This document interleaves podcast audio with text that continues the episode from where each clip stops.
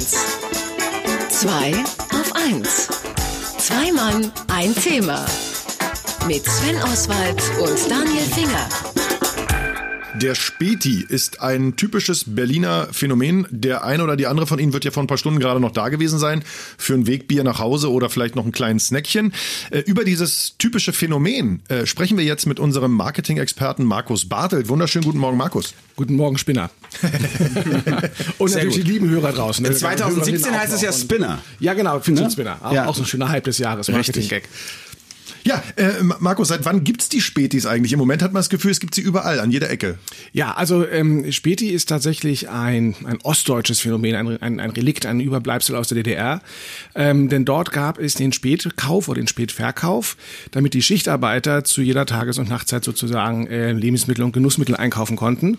Und das hat sich dann übertragen tatsächlich nach der Wende auch hier auf die insbesondere ostdeutschen Gebiete. Jetzt fragt man sich natürlich, was gab es denn zu DDR-Zeiten? Weil da waren wahrscheinlich nicht so viele Handy-Aufladekarten-Services dabei. Nein, das nicht. Ganz kurz noch, es- wir hatten auf der anderen Seite im Westen aber auch ähm, was ähnliches. Also wenn ihr mal im Rheinland seid, das Bütchen. Das oder die Bütchen, Trink- wollte ich sagen, Oder die ja. Trinkhalle, die haben eine etwas andere Geschichte. Die gibt es seit äh, Mitte des vorletzten Jahrhunderts, weil im Zuge der Industrialisierung sehr, sehr viele Arbeiter in die Städte gezogen sind und die brauchten eine Trinkwasserversorgung. Das heißt, sie sind in die Trinkhalle gegangen, haben sich dort ihr Wasser abgeholt.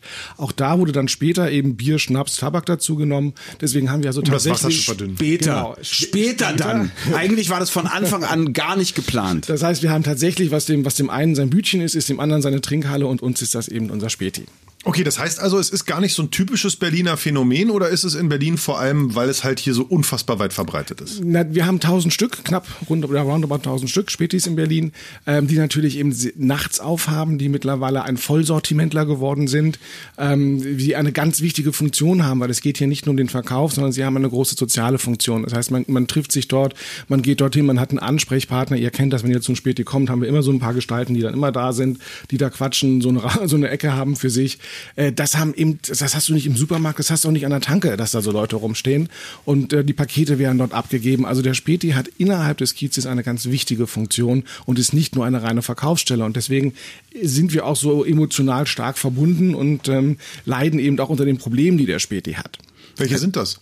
Das ist das Ladenöffnungsgesetz hier in Berlin. Ladungs, äh, das heißt nicht Ladenschlussgesetz, Ladenöffnungsgesetz. Äh, Ladenöffnungszeiten sind Ländersache und in Berlin gibt es da eine ganz klare Verordnung, was den Sonntag angeht. Es dürfen nur ganz äh, gewisse Artikel verkauft werden. Ähm, das alles, was Reisebedarf ist, was Touristen benötigen, ähm, Lebensmittel zum schnellen Verzehr oder zur schnellen Zubereitung. Ich kann auch eine Corolla schnell essen. Ja, ja, das schon. Aber ähm, zum Beispiel Tiefkühlpizzen oder auch Konservendosen dürfen so eigentlich nicht verkauft werden, auch wenn nur äh, zu besonderen Zeiten, 13 bis 16 Uhr oder bis 17 Uhr. Und ähm, Alkohol darf eigentlich gar nicht verkauft werden am Sonntag. Ausnahmen sind eben dieser Reisebedarf, das heißt Bahnhof, Tankstellen, die haben eine Ausnahmeregelung, der Späti eben nicht. Und Also Touristen dürfen saufen am Sonntag, Einheimische nicht. Das Autofahrer auch, an der. Tanke so, gibt's ja, ja, also theoretisch, wenn wir das ganz penibel betrachten würden, dann müsste der Tankwart darauf achten, wenn einer was bei ihm kauft, dass er kein Fußgänger ist, weil der Fußgänger ist ja kein Reisender, außer er ist als Wanderer zu erkennen. Dann könnt ihr ihm auch was verkaufen. Also ihr seht, ihr seht schon, was da passiert.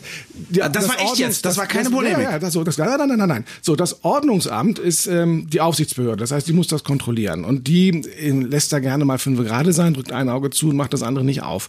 In Neukölln gibt es aber Leute, die das sehr genau nehmen. Und gerade die Neuköllner Spätis leiden darunter, weil diese Bußgelder, die am Anfang noch sehr gering sind, gehen dann im Wiederholungsfalle hoch bis auf zweieinhalbtausend Euro und mehr. Und das wird dann ein bisschen nicklig. Das heißt, in Neukölln läuft einer rum und guckt jeden Sonntag ganz genau, was machen die da eigentlich? Und dann sind die auf die Idee gekommen, so Tiefkühlpizza und Konservendosen mit einer Decke zu verhüllen, dass man die dann nicht mehr im Angebot hat. Wenn einer kommt Wie und Stars fragt, ihre Kinder, das ist ja geil. Moment, er einer- wird Tiefkühlpizza unter der Ladentheke verkauft. Quasi, also wenn einer kam und sagte, hast du nicht eine Pizza, dann hat er kurz mal nach links, nach rechts geguckt, die Decke hochgehoben, hat ihm die Pizza gezeigt. Aber auch das ist nicht zulässig. Das heißt tatsächlich, dort wird sehr scharf gegen vorgegangen. Die Neuköllner Spätis haben sich organisiert. Es gibt den Berliner Späti e.V. mittlerweile und versuchen eben auch hier auf ähm, höherer Ebene das durchzukriegen, dass sie alles verkaufen können, wie auch die Tankstellen. Glaubst du, äh, äh, dein, dein, ich sag mal jetzt deine, dein Tipp als Marketing-Experte, die Spätis stehen quasi vor dem Aussterben oder werden sie sich durchsetzen?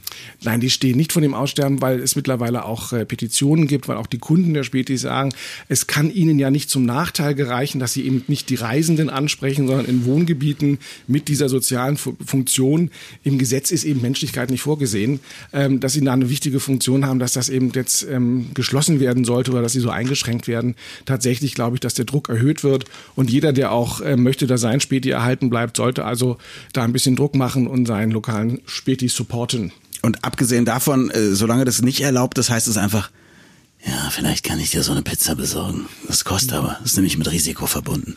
Über die äh, kriminellen Machenschaften der Spätis, die eigentlich äh, doch ganz harmlos sind, uns alle erfreuen und die dringend legalisiert werden sollten, sprachen wir mit Marketing-Experten Markus Bartelt. Mehr Informationen zum Thema gibt's früh wie spät. Ich hoffe, das ist legal. Unter www.marketing mit 2k.de. Dankeschön, Markus. Danke, Markus. Ist illegal. Tschüss. Radio 1. 2 auf 1 ein Thema. Mit Sven Oswald und Daniel Finger.